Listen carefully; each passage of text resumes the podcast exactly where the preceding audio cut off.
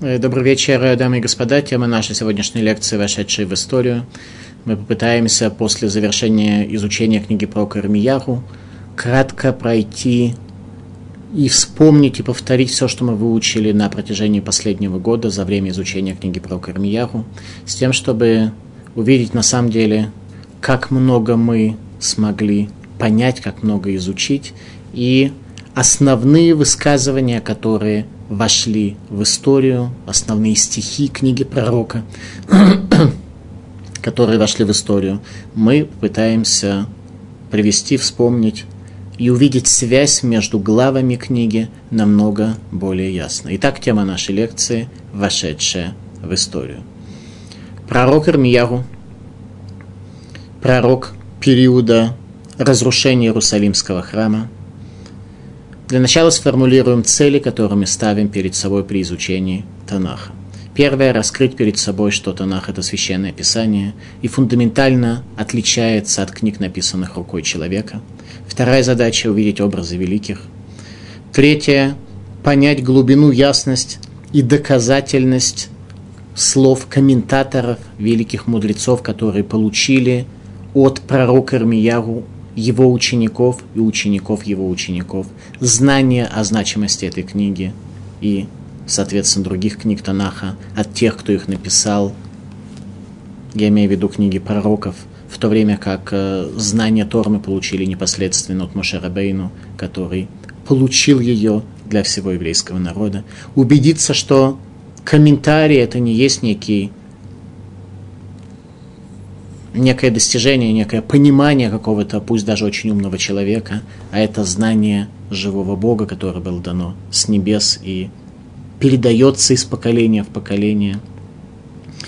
Подчеркнуть для себя сил из Танаха для продолжения изучения Торы и для того, чтобы наши заповеди, которые мы исполняем, были бы исполнены немножко лучше, чтобы у нас было больше сил противостоять злому началу, серости, тупости и тьме, которая окружает нас. Таким образом, еще раз, задачи, которые перед нами стоят при изучении Танаха, убедиться, что это священное писание, увидеть образы великих, что дает нам возможность самим немножко продвинуться вперед, понять глубину истинности доказательных слов Танаха и подчеркнуть сил для дальнейшего изучения и соблюдения заповедей. Историческая перспектива событий. Пророк Рамияру, пророк периода разрушения первого храма, продажи шхины божественного присутствия, пропажи пророчества и наступление полной тьмы в этом мире, через которую проложили путь Аншек Неса Тагдула, люди Великого Собрания, когда они смогли Ларахзир Атарала Юшна вернуть в этот мир былую красоту. Пророк Армияру был великим пророком государства Израиль во время правления пяти царей, последних пяти царей Иудеи. Царь Иошияру, его сын Ируахаз, Еруяким, Яхиния и Матания Циткияру, пять последних царей Иудеи – и более подробно мы изучали в книге Малахим, книге царей, то, что сказано о временах их правления и условиях их правления. В чем предназначалась задача пророка Ирмияру, который был великим пророком Израиля, поскольку от десяти колен осталось уже немного, и хотя столица Иерусалим являлась столицей государства Иудея, тем не менее – кто-то из числа десяти колен, кто оставил свое северное царство и пришел в Иудею, оказались с народом храма, оказались с потомками колена Иуды, и таким образом пророк Ирмияру стал в определенной мере пророком Израиля, а не только пророком Иудеи. Он призывал народ к чуве, возвращению к Цурата Адам, духовной форме человека, той духовной форме человека, которую Всевышний хотел видеть в этом мире, его сотворив, и сотворив человека по своему образу и подобию.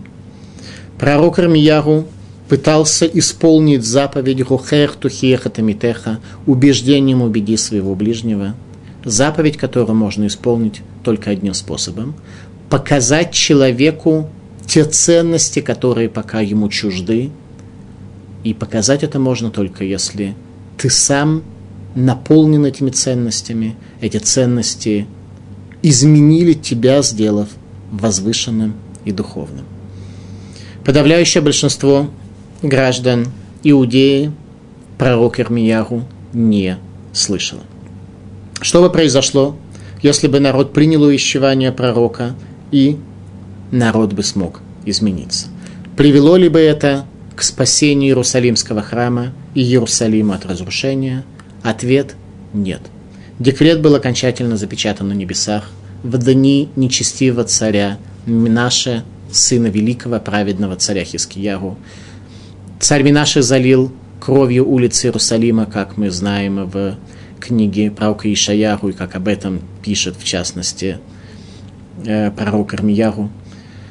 И в дни царя Минаше был окончательно запечатан декрет на небесах о том, что больше этот город существовать уже не может. Таким образом, пророк Армияу, когда обращался и взывал к людям, он не пытался спасти Иерусалимский храм и город, избранный, великий, священный, понимая, что декрет об их уничтожении уже окончательно подписан. К чему призывал пророк Армияру? В чем заключалась, если так, его миссия? Спасти от смерти людей при разрушении храма, настолько, насколько это возможно, и подготовить их к изгнанию, ибо тот человек, который был в Иерусалиме в то время, оставаться в городе священным уже не мог. Ему требовалось изгнание, ему требовалось отчуждение для того, чтобы произошло изменение, чтобы пропала старая форма человека и образовалась новая. И изгнание Вавилон как раз оказалось таким подходящим способом и инструментом для того, чтобы этот процесс пропажи старой формы и возникновения новой формы человека возник. Это и сделали Аншекнес Агдула, люди под руководством пророка Ихескеля, ученика, а есть точка зрения, сына пророка Ирмияру. Они, Ехзиру Таралу Юшна, вернули былую красоту. Пророк Ирмияру в существенной мере со своей задачей справился. Иерусалим спасен не был, но те люди, которые спаслись в Вавилоне, те, кто были за 11 лет изгнаны до разрушения храма, были люди праведные, возвышенные, духовные, а те, кто были изгнаны во времена разрушения храма, они помнили то, что говорил пророк Рамияру, они помнили то, насколько ясно, насколько активно с ним были не согласны лжепророки, и задним числом они смогли это увещевание принять таким образом. И те, и другие удостоились вечности, и те, и другие, я имею в виду те, кто были изгнаны за 11 лет, и те, кто были изгнаны при разрушении храма, являются нашими предками, Таким образом, их потомки живут до сегодняшнего дня. В связи с этим можно сказать, что в определенной мере пророк Рамияху со своей задачей справился. Итак, наша лекция, вошедшая в историю. Мы с вами пройдем сейчас по всей книге и найдем по одному, иногда два центральных стиха из каждой главы, которые определят нам, что же на самом деле пророк Рамияху говорил, в чем была его идея, мы увидим связь между главами благодаря этим центральным ключевым стихам. И самое главное, сможем понять, насколько это актуально для нас сегодня, в какой мере и в каком аспекте это актуально для нас сегодня. Книга про Ирмияху начинается словами Деврей Ирмияху бен Хилкияху мина Куаним ашер бен Атот берец Беньямин. Слова Ирмияху сына Хилкияху из Куаним, которые в городе Анатот в земле Беньяминова. Что мы можем из этого выучить? Центральная идея – схутовод заслуги отцов. Пророк Ирмияру был сыном Хилкияру, который был пророк, который был первосвященник Иерусалимского храма в дни праведного царя Иошияру. Хилкияру Каин Гадоль Иерусалимского храма привел весь народ в состоянии объединения Малхут Векиуна во времена царя Ушияху. Поэтому декрет, который должен был произойти и исполниться в дни царя Ушияху, был отложен на 22 года. А именно, известно, что царство дома Давида, оно сравнивается с луной. От первого дня до полнолуния проходит обычно 15 дней, от полнолуния до пропажи серпика луны происходит еще 15 дней. Царь Давид был 14 поколением от Авраама, царь Шлома был 15 и в результате последние 15 поколений от царя Шломо заканчивались на царе Ошиягу. То есть разрушение храма должно было произойти на 22 года раньше, но царь Йошиягу оказался праведным царем. И в его заслугу декрет о разрушении Иерусалима не был отменен, но был отложен на 22 года, пока его сыновья не смогли обеспечить разрушение Иерусалимского храма. Поэтому здесь нам и говорится пророк Ирмияру бен Хилкияру, что он был сыном первосвященника, того первосвященника, который был в то время, когда весь народ исправил себя, был достоин чувы, за что декрет о наказании был отложен. К тому же пророк Рамьяру относится к Куаним, а именно э, пророк Иешаяру, пророк Исаия в своей книге пишет, что причина разрушения храма была связана с тем, что образовался конфликт между царством, между храмом, то есть между Каенами и между пророчеством как ясностью видения Всевышнего – мы видим, что последние пророки уже не из царской семьи, как сам пророк Ешияру, который был племянником э, и, соответственно, двоюродным братом царей Амации и Узияру, а пророки стали Каены. При изучении книги пророка Ишаяху это будет намного более ясно и понятно. Деврейр Мияху бен Хилкияру. В заслугу чего, кроме заслуг своих отцов, пророк Ирмияру стал избран Всевышним для такой миссии. Об этом сказано в четвертом стихе первой главы. וידבר השם אלוהי לאמור, בטרם אצרך בבטן ידתיך, ובטרם תצא מרחם הגדשתיך, נביא לגויים נתתיך. И было мне слово Бога, говоря, во время откровения, первое откровение Всевышнего пророку Ирмияру, Прежде чем я создал тебя в чреве, я знал тебя. И прежде чем ты вышел из утробы, я посвятил тебя, пророком народов я поставил тебя. Прежде чем я поместил тебя в утробе, я знал тебя. Что имеется в виду? Ответ опять же сводится к заслугам его отцов. Что когда произошло зачатие пророка Ирмияру, то перед зачатием, в момент зачатия и после зачатия его родители родители пророка Ирмияху имели в виду, что у них вырастет сын, который будет пророком в еврейском народе. Не то, что они рожали непонятно кого или вообще не думали о зачатии в тот момент, когда между ними произошла какая-то близость. Они хотели, чаяли и собирались родить сына, который будет пророком. Вот при таком возвышенном состоянии родителей ребенку попадает возвышенная душа. Если родители очень далеки от возвышенности и святости, то дети у них рождаются, как правило, с душами намного более упрощенными, низкими, вторичными. И порой родители после этого удивляются, чего же у них такие дети неудачные родились. Про Кармьяру нас уже не как детей, а как родители учат, что чем более возвышенно будет наше духовное состояние, особенно в час близости, то тем более высокие души будут даны нашим детям. Вторая глава. Увещевание пророка Ирмияру. Пророк Ирмияру обращается к народу, говоря, Шиму два Рашем бейт Яков и коль мишпахот бейт Исраэль. Куама Рашем мам отцов отахем би авель кирхакуми алай, ваилху ахарей гаревель ваерболу.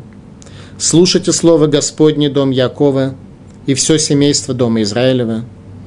Так сказал Господь, какую крив, кривду, какую неправду нашли во мне отцы ваши, что отдалились от меня, последовали за суетой, и суетой этой пропитались.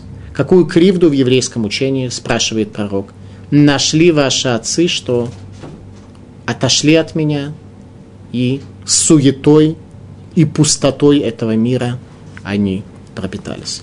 Малбим. Человек оставляет ценности, если находит в них недостаток или обнаруживает другие ценности, более значимые в его глазах. Таким образом, пророк спрашивает наших отцов и нас с вами, для нас с вами это никак не менее актуально, чем для наших отцов. Какой недостаток вы нашли, спрашивает Всевышний словами пророка, устами пророка. Какой недостаток нашли вы в моем завете и какие ценности раскрыли вы перед собой вне завета, так что вы оставили меня, пошли за суетой, и суетой этой в высшей степени пропитались. Увещевание по Ирмияру для каждого из нас.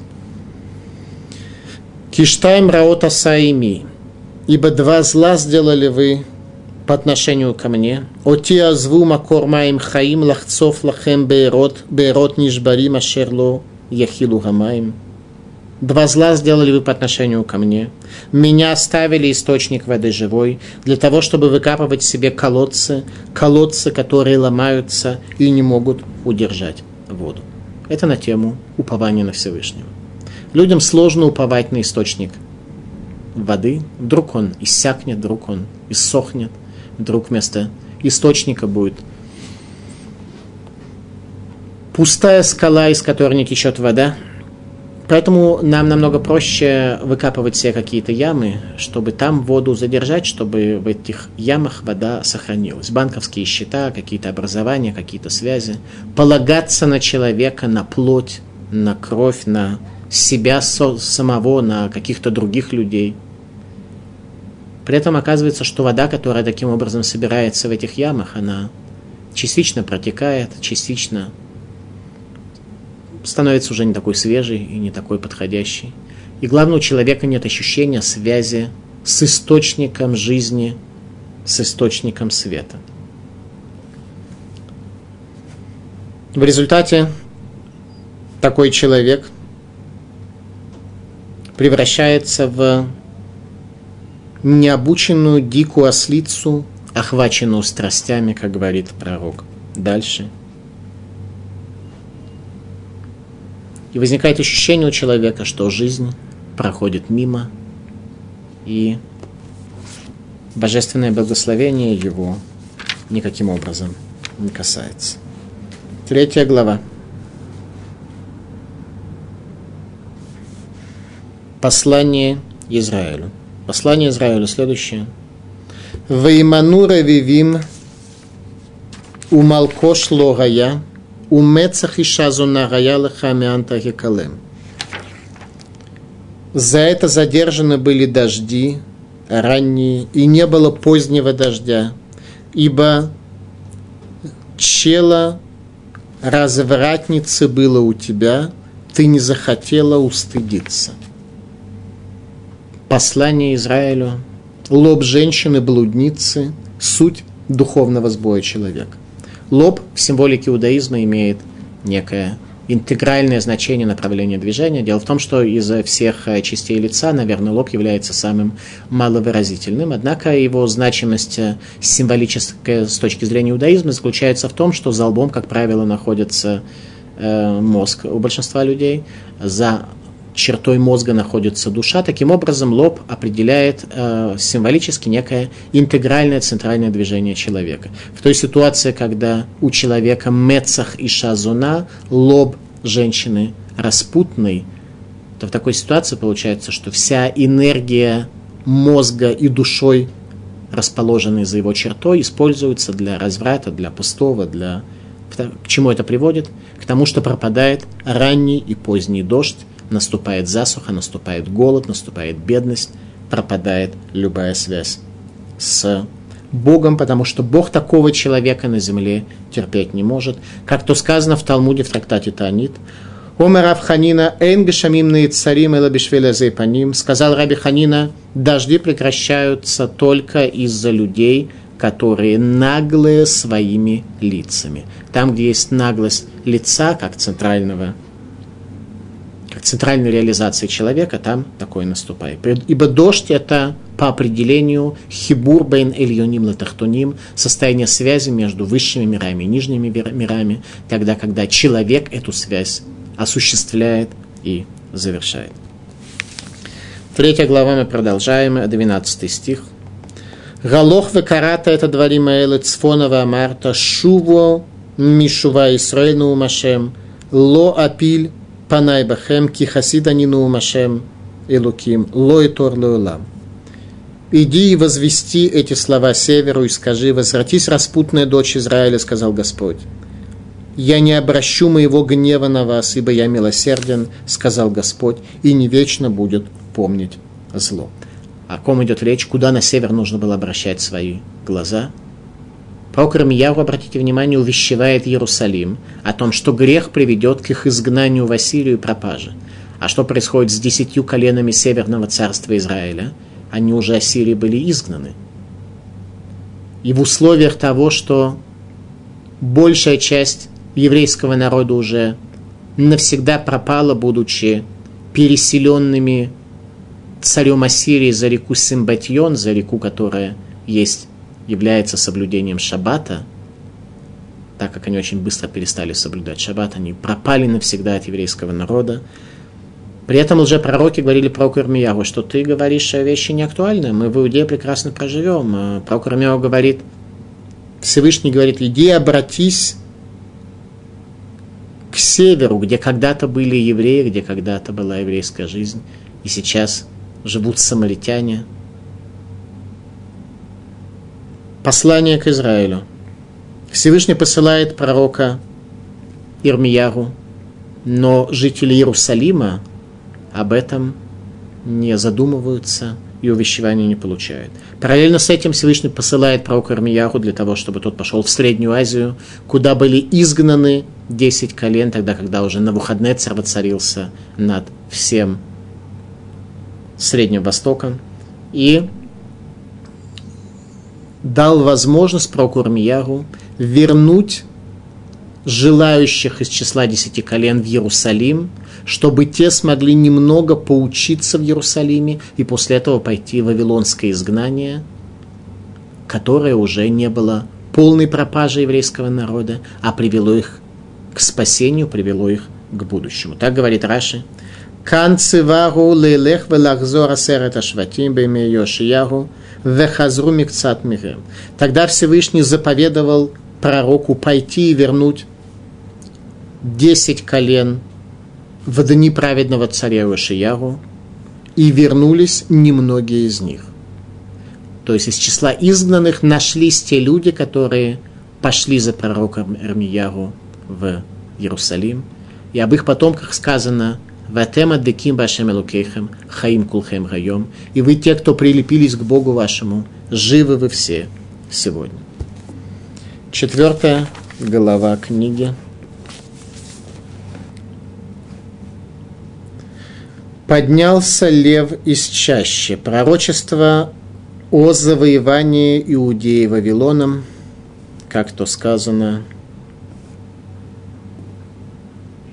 Аларье мисубахоу машхид гоим наса, яцамим кумола сумар цехал шама, ареха тиценом юшев. Поднялся лев из чаще своей, и губитель народов вышел и двинулся с места своего, чтобы превратить страну твою в пустыню, и города твои опустеют и будут безлюдны. Пророк Рамияру сказал эти слова еще до того, как Невухаднецер пришел к власти, видя, что той страной, которая приведет к разрушению Иерусалима, будет именно Вавилон.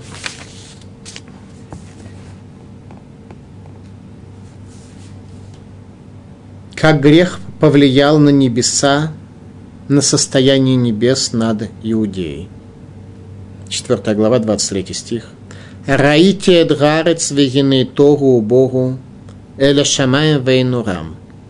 «Вижу я земли, и вот она пустынна и хаотична, на небеса, и нет света на них». То есть пророк Ирмияу, когда увидел, что наступает время, приближается время исполнения декрета, он увидел, что на небесах пропал свет. Об этом он говорит в увещевании жителям Иудеи, но пророка, как всегда, не слушают. Что необходимо сделать для спасения, говорит пророк в 4 стихе 4 главы. Гималу легашем вегисиру орлот левавхем иш Егуда вешев Иерушалаем пен тце кеш хамато убеарта вейн микаве мипней рома лелихем. Обрежьте себя во имя Господа. Обрезание у нас знак завета. Снимите тупость сердца вашего. Тупость сердца, которая это сердце обволакивает и не дает возможности ему почувствовать. Мужи иудеи, жители Иерусалима, дабы не поднялся, как пламя гнев мой, не пылал бы неугасимый из-за злых дел ваших. Слова пророка Ирмиягу популярными не были, ибо пророк Ишиягу в 29 главе уже сформулировал то, что народ э, хочет от э,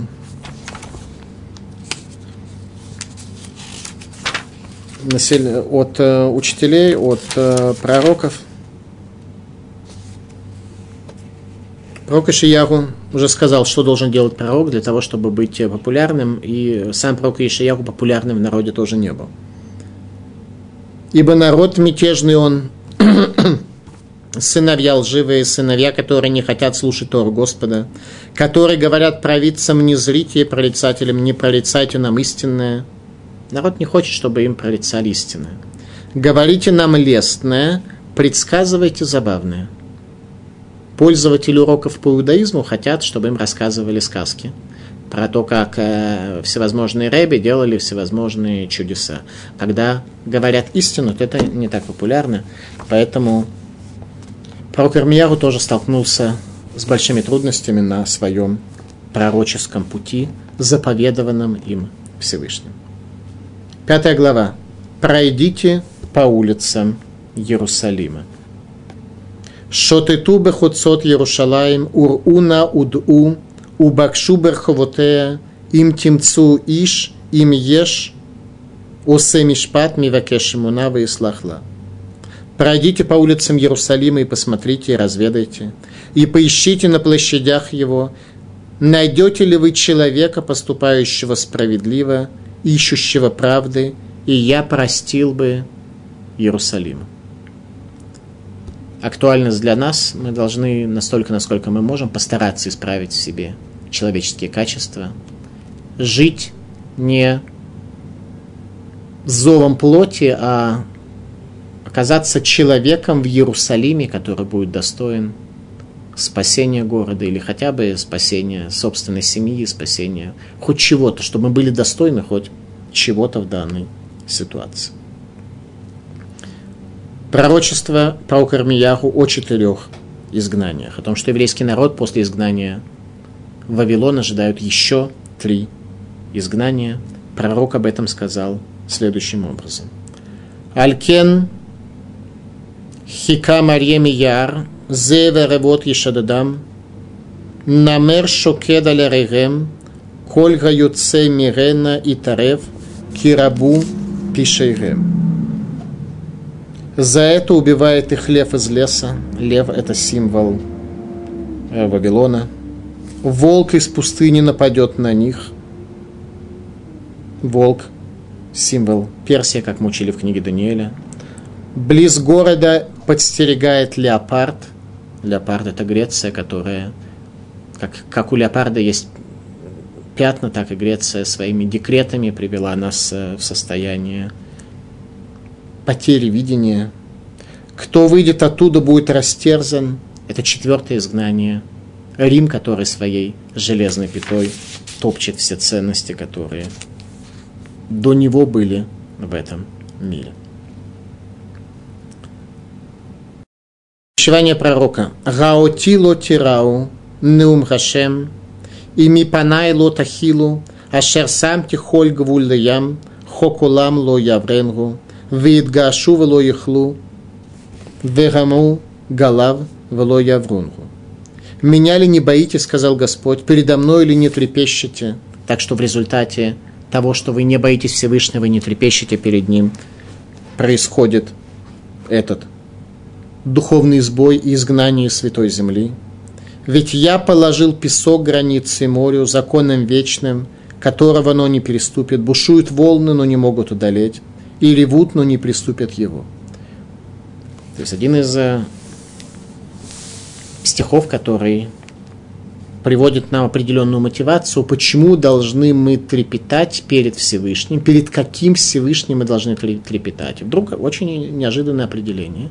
Перед тем Всевышним, который песок в качестве границы моря определил. Радак. Свойство моря захлестывать своими водами всю землю, как это было в самом начале творения. А именно в самом начале творения, как мы знаем – и знаем в частности из геологии, что земля была захлестнута водами. Речение Творца «Ватирейра и Баша» и окажется суша над водою ограничила свойства моря тонкой полоской песка. То есть мы находимся в мире, когда Море обладает способностью, задачей, предназначением стереть эту землю, захлестнуть ее водами. И Всевышний ограничивает свойства моря тонким слоем песка, который лежит у него на берегу. Перкей Дараби Лезер. В связи с этим мудрецы установили нам благословение, которое мы читаем по утрам, рука гарет салямаем, что Всевышний землю поместил твердью над водой. Как это можно понять? Можно понять это следующим образом, что, во-первых, в том, что касается действительно моря в прямом смысле этого слова, а это благословение в первую очередь надо понимать в прямом смысле, как и всегда, хотя с другой стороны, когда иногда задают вопрос, когда есть у нас несколько объяснений, несколько комментариев на разных уровнях, то какой из них первичный, какой из них главный? Ответ – все главные действительно, когда есть у нас какое-то понятие, в котором есть несколько аспектов, то каждый из этих аспектов является главным, является центральным, является принципиальным. Так вот, свойство моря действительно как камушек, который попадает в воды моря с течением времени, стирается его форма. Также вода стирает ее свойства, стереть любую форму, и в частности стереть этот мир, стереть эту землю, но Всевышний поместил тонкий слой песка на берегу, так что это ограничивает воду. Когда царь Шломо попросил у Всевышнего мудрости, то сказано, что Всевышний дал ему мудрость, как песок на берегу моря. Возникает вопрос, почему такое странное сравнение? Объяснение очень простое. Как песок ограничивает воду, чтобы не стерла она и не захлестнула сушу, также мудрость, которая обладает свойством песка на границе моря, обладает способностью противостоять любому воздействию злого начала, чтобы не смогло оно захлестнуть тебя, чтобы не могло тебя снести. Об этом установили мудрецы Браху, рука Гара Цалямаем, что Всевышний твердью землю поместил над водами. Нас с вами это касается самым что ни на есть определенным образом. Во-первых, когда мы утреннюю браху эту произносим, мы хотя бы начнем понимать, что мы говорим. Во-вторых, э, что мы должны постараться, чтобы наша мудрость имела хоть какой-то аспект мудрости царя Шломо, чтобы у нас была какая-то полоска песка, которая не пропускала бы любое чаяние, любое желание злого начала захлестнуть нас и стереть любую духовную форму, которая в нас находится. Говорит Малбим, Раутило тирау, меня ли вы не будете бояться, передо мной ли вы не будете трепетать, говорит Малбим, Шееш ира тивит ира что есть трепет перед Богом, естественный, природный, а есть трепет, который является результатом выбора, результатом постижения человека – это именно то, что здесь требует Всевышний от нас. Гаутило тирао, меня ли вы не будете бояться, передо мной или вы не будете трепетать, я тот, кто поместил песок, граница морю. Вот к этому трепету прийти можно только, если у тебя трепет будет в результате твоего выбора, а не трепет физически. Шестая глава. Обращение к колену Беньямина. Пророчество о страшном дне вечере 9 ава, когда будет разрушен храм. Шестая глава, четвертый стих. Кадшу але милхама, куму венаале бецараим, ойлану кипанагайом, кинату цлелей оров. Куму венаале белайла, венашхит арменоте. Пророк Рамьяру пророчествует о том, что будут говорить враги, осаждающие Иерусалим. Следующие слова. «Готовьтесь к бою с ней, с ним, с городом. Вставайте и пойдем в полдень». Теперь слова тех, кто защищает Иерусалим. «О горе нам! День уже клонится к вечеру, уже распростерлись вечерние тени». Снова говорят народы мира, «Вставайте, пойдем ночью и уничтожим дворцы ее».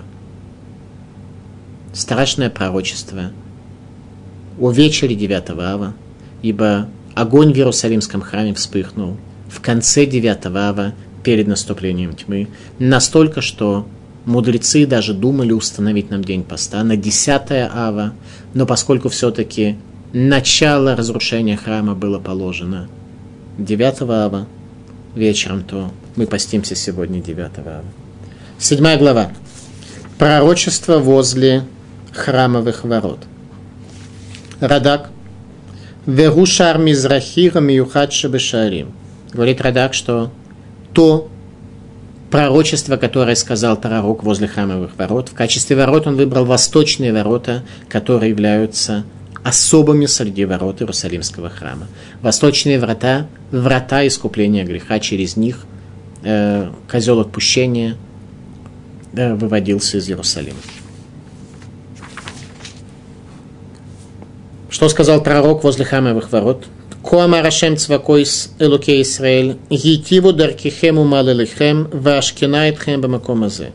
Так сказал Всевышний Бог Израиля, улучшите ваши пути и поступки ваши, и я буду пребывать с вами в этом месте. Условия пребывания шхины божественного присутствия среди еврейского народа. Ваш кинает хембамакомазе. То есть, на самом деле, пророк сказал хорошие слова, э, вроде как. «Исправьтесь», и тогда Всевышний говорит, «Я буду с вами в этом месте». Только комментаторы обращают внимание на то, что слово «буду», оно в будущем времени – я буду с вами в этом месте в дальнейшем после изгнания и возвращения ваших внуков к строительству второго храма. Как вы понимаете, такое пророчество жителям Иерусалима не понравилось. Пророк продолжает, на самом деле, раздражать местное население, призывая их к возвышенности, к святости, призывая их к духу. Радак Храм превратился в убежище беглых преступников, как об этом говорит пророк. Произошел разрыв между верхними и нижними мирами. Об этом говорит пророк.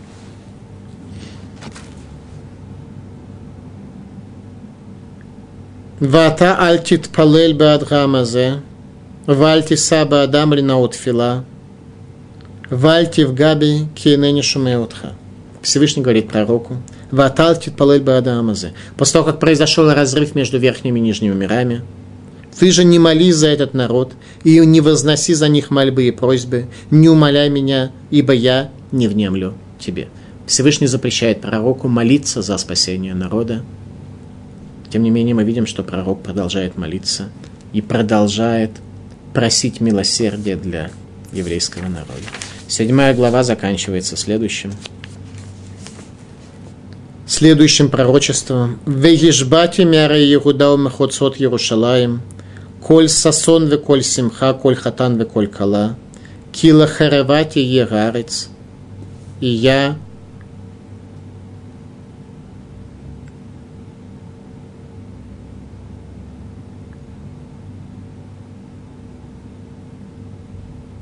Ешбате, и я прекращу в городах Иудеи и на просторах Иерусалима голос радости и голос ликования, голос жениха и голос невесты, ибо разрушена будет вся земля. Пророк увещевает возле храмовых ворот о разрушении, которое произойдет, ибо вся земля станет пустыней.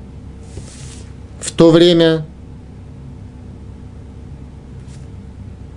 еще можно было исправить, но слова пророка привели не ко всеобщему раскаянию, а к народному гневу. В результате восьмая глава повествует о плаче пророка Ирмияху, когда он видит, что народ не готов исправиться, не готов услышать. Глава восьмая плач пророка Ирмияху.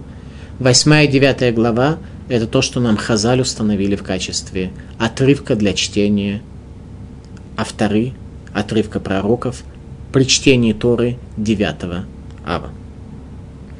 В то время сказал Господь, вытащат кости царей дома Иуды и кости сановников его, и кости священников, и кости пророков, и кости жителей Иерусалима из могил их, и разбросают их перед солнцем и луной, перед всем сонным небесным, которых они любили и которым они служили, и которыми, и за которыми они ходили, и которых искали, и которым поклонялись. И не будут они собраны, не будут погребены, а будут они как навоз на земле. Пророчество пророка о том, что при осаде Иерусалима будет осквернено кладбище царей Иудеи, кладбище пророков Иудеи. Осквернение останков великих за грехи их потомков. Тогда исполнится предостережение пророка Шмуэля, которое он произнес. «Верайта яд Рашем бахем убавотихем» и будет рука Всевышнего на вас и на ваших отцах. Что значит на вас и на ваших отцах? Обычно в еврейском народе старшее поколение, они были в первую очередь ответственными за события. Что значит на, ваши, на вас и на ваших отцах? Почему на вас в первую очередь, чем на ваших отцах? Потому что ваши отцы уже умерли. Поэтому будет рука Всевышнего на вас, на живых, и на ваших отцах, в смысле осквернения их могил, осквернения их кладбищ. Так и произошло, это пророчество было исполнено, когда армия Навуходнецера во главе с Навузраданом, министром обороны, осадила Иерусалим. Э, девятая глава. Пророк Армиягу указывает причину греха. Шивтеха бытох мирма, бамирмам ману да атутины умашем. Ты живешь среди лжи, из-за лжи отказываются они знать меня, сказал Всевышний. Мы живем во лжи, мы используем злое начало, которое пытается нам предложить какого-то рода соблазны, и результатом этого является строительство нами иллюзорной картины мира, потери духовной практики видения Всевышнего, и эта ложь приводит нас к существенному сбою. Что произойдет в связи с этим? Человек, который живет охваченный ложью и духовным сбоем, такой человек Иерусалима недостоин. Об этом говорит пророк. Аль-Гагаримиса Бехи Венеги Вальнот Мидбаркина Киництуми Бли Иш Увер Вело Шаму Коль Микне Мевра Шамая Ваддерема Нададу Галаху ונתתי את ירושלים לגלים, מעון תנים, ואת ערי יהודה אתן שממה מבלי יושב. Подниму я плач и стон о горах, и рыдание о пастбищах пустыни, ибо, опустошены, ибо опустошены они, и никто не проходит там, и не слышно там голоса стад от птиц небесных и до скота, все разбежались, ушли, и превращу я Иерусалим в груды развалин, в жилье шакалов, а города Иудеи я сделаю пустыней безлюдной. Мидраш, описывая исполнение этого пророчества, говорит, что 52 года нога человека не ступала по территории Иудеи. От разрушения храма до тех пор, пока Корыш, Кир, царь Персии, не послал евреев для того, чтобы отстроить второй храм, но после этого его указание было отменено. Превращение земли Израиля в пустыню. Мидраж говорит, что в течение семи лет после разрушения храма вокруг Иерусалима нельзя было сеять и снимать урожай, потому что все было покрыто серой и все было сожжено огнем. Десятая глава. Послание в Вавилон к изгнанникам. К изгнанникам, которые были уведены в плен с царем Ехини за 11 лет до разрушения храма. Пророк посылает, говоря, не учитесь у других народов, находясь в изгнании, не следуйте их путями, живите своими ценностями, своим знанием, не ассимилируйтесь, не пропадайте среди этих народов. Десятая глава, 19 стих. Ойли аль-шиври нахалати макати вани амарти ах зе холи весаэну. Мучительно рана моя, я думал, что это лишь хворь, и я перенесу ее. Послание в Вавилон к изгнанникам, что зачастую нам кажется, когда есть у нас какой-то духовный сбой, когда ощущаем мы его, нам кажется, что, может быть, в принципе, мы же люди хорошие, каждый из нас себя очень любит, и Э, считает себя человеком достаточно достойным, возвышенным, э, нормальным. Ну, иногда, конечно, мы готовы признать, что какие-то недостатки у нас есть. Пророк говорит, что мы должны попытаться все-таки смотреть на себя иначе. Увы, горе мне, мучительно рана моя, я думал, что это лишь хвори, я перенесу ее. Не так он говорит человек в условиях отсутствия храма, в условиях отсутствия шхины, находится в состоянии фундаментальной болезни, и он должен понимать, что насколько много работы должен он приложить для того, чтобы достичь какого-то исправления. Глава 11. Обращение к Иерусалиму Иудеи в начале правления Ируякима.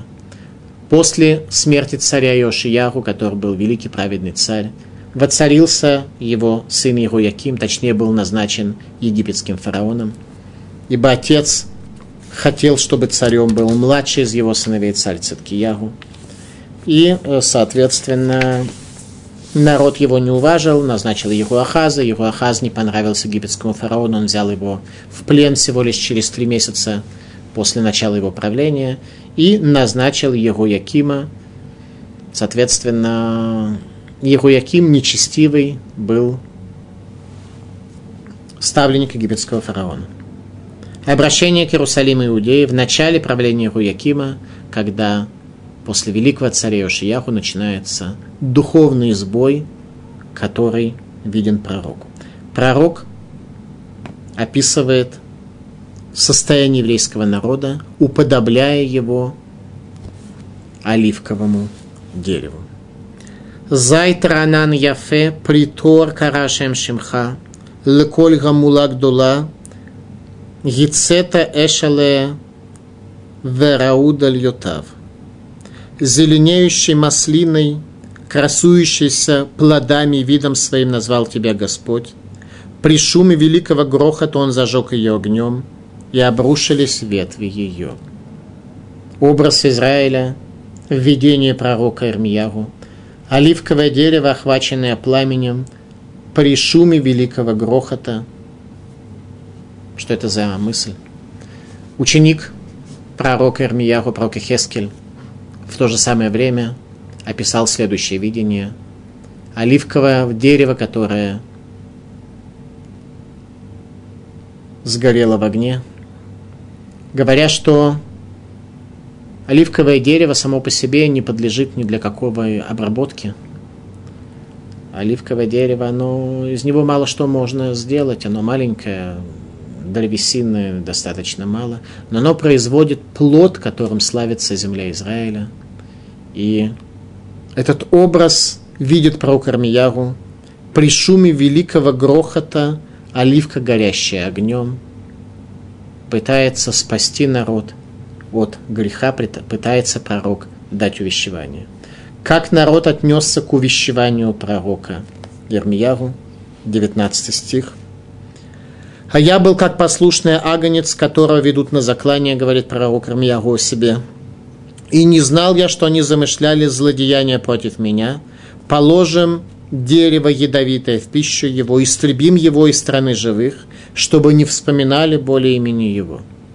После того, как пророк Рамьяву рассказывает про оливковое дерево, в огне, при шуме великом, его родственники, каены города на тот пытались отравить, чтобы не вспоминали более имени его. Не предать его мечу, потому что тогда бы он навсегда остался как великий пророк, а просто умертвить, отравив, чтобы пропал пророк Ирмияру вместе со всеми своими пророчествами, и забыли бы о нем и обо всем, что он говорит. Попытка умерщвления пророка был ответ на его увещевание еврейского народа. Глава 12. Пророк Армияру поднимает центральный мировоззренческий вопрос в иудаизме. Глава 12, первый стих. Цадик ата Ашем ки аливалеха, ах мишпатим эдаберутха, маду адерах Ашем целеха, шалу коль богдей багат. Прав будешь ты, Господь, если я стану спорить с тобой. Однако о истине буду говорить я с тобой. Почему путь нечестивых успешен, и все вероломные благоденствуют? Вопрос, который задает пророк Армияру. Почему в этом мире праведники страдают, почему нечестивые вероломные благоденствуют. Однако обратите внимание, архетип правильного задавания вопроса, когда мы что-то не понимаем в божественных путях, говорит пророк, «Цадика тарашем киаривалеха» «Праведен ты Всевышний, чтобы я спорил с тобой». «Ах, мишпатим и даберутха» «Ну, я буду говорить с тобой по закону». Тем не менее, задаю вопрос по закону. Мадо Рашаем Цалеха. Почему нечестивцы, в данном случае имеется в виду лжепророки, каены Иерусалимского храма, почему их путь успешен, когда они являются предателями? Архетип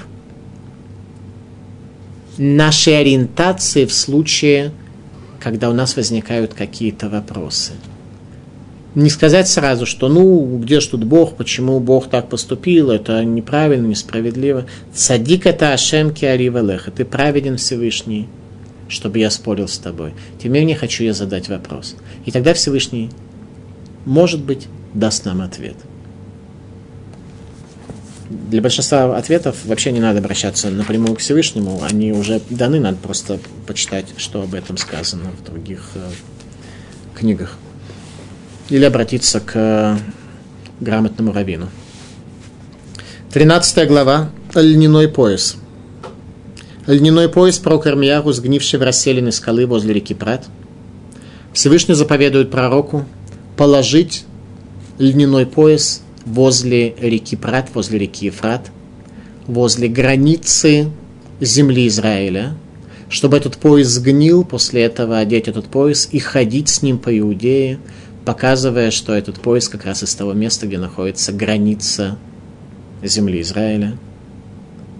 На протяжении многих лет пророк Рамия уходит среди еврейского народа, опоясанный гнилым льняным поясом, который сгнил в реке Прат, для того, чтобы визуализировать проблему, которая перед ними находится. чтобы визуализировать, визуализировать следующую проблему. Тонулы Рашем Элукейхем Кавод Бетерам Яхших, у Бетерам Итнакфура Глехем Аль Харенешев, Векивитем Лор Вишама, Лецалмовет, Яшит Ларафель. Воздайте славу Господу Богу вашему, пока еще не наступила тьма, и пока еще ноги ваши не споткнулись на горах мрака – и будете вы надеяться на свет, он превратит его в тень смерти, обратит в густую тьму. Пророк Армияру ходит много лет в гнилом поясе, который сгнил на границе между землей Израиля и Вавилоном. Народ на эту визуализацию внимания особенно не обращает. 14 глава. Пророчество о засухе в Иудее перед изгнанием. Слово Господне, которое было Ирмияру о засухе, скорбит Иудея, и врата городов ее разрушены, поникли к земле и вознесся вопль Иерусалима. Мидраш Танхума. Рабацорет лефиши першуми геверей турашиним шалулымаем.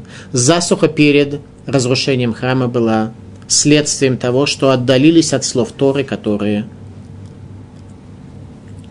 сравниваются с водой. Молитва про Кармияру о дожде сказана задолго до наступления засухи, тогда, когда народ говорил ему, что все это ерунда, не произойдет никаких неприятностей здесь, не будет у нас ни голода, и враг не представляет для нас опасность. Молитва пророка Ирмияру о дожде. Микве Исраэль, Мошеё бет цара, лама тие кегер баарец, וכאורח נטל עלום, למה תהיה כאיש נדרם, כגיבור לא יוכל להושיע, ואתה בקרבנו, רשם ושמך, עלינו נקרא, על תניחנו. Надежда Израиля, спаситель его во время бедствия. Почему ты чужой в стране этой, как путник, что зашел переночевать? Это пророк Ирмия говорит о Боге. Что Бог как чужой в этой стране, как путник, который зашел переночевать. Почему ты как человек ошеломленный, как богатырь, который не может спасти? Пророк Ирмияр увидит Всевышнего ошеломленным нашей с вами жизнью и духовными достижениями. Это молитва пророка Ирмияру о дожде. Почему Всевышний ты ошеломленный поступками жителей Иерусалима? Ответ Всевышнего на молитву пророка, 11 стих. «И сказал мне Господь, не моли за этот народ во благо ему». Говорит Всевышний пророку, врата молитвы закрыты, небеса закрываются для дождя и молитвы. Всевышний, как путник – как богатырь, ошеломленный на своей земле, в своем городе. В Кельме это объясняли следующим образом, что Всевышний создал человека, дал ему свободу выбора, и человек украл у Всевышнего этот мир. В такой ситуации Всевышний мир покидает, происходит разрушение места связи между Богом и человеком, который называется Иерусалим. Спасибо за внимание. Наша следующая лекция будет завершение того, что вошло в историю в книге пророка Ирмияру. Мы, начиная от 15 главы до конца, увидим самые центральные стихи, которые оставили самое большое впечатление в памяти еврейского народа до сегодняшнего дня. Спасибо за внимание.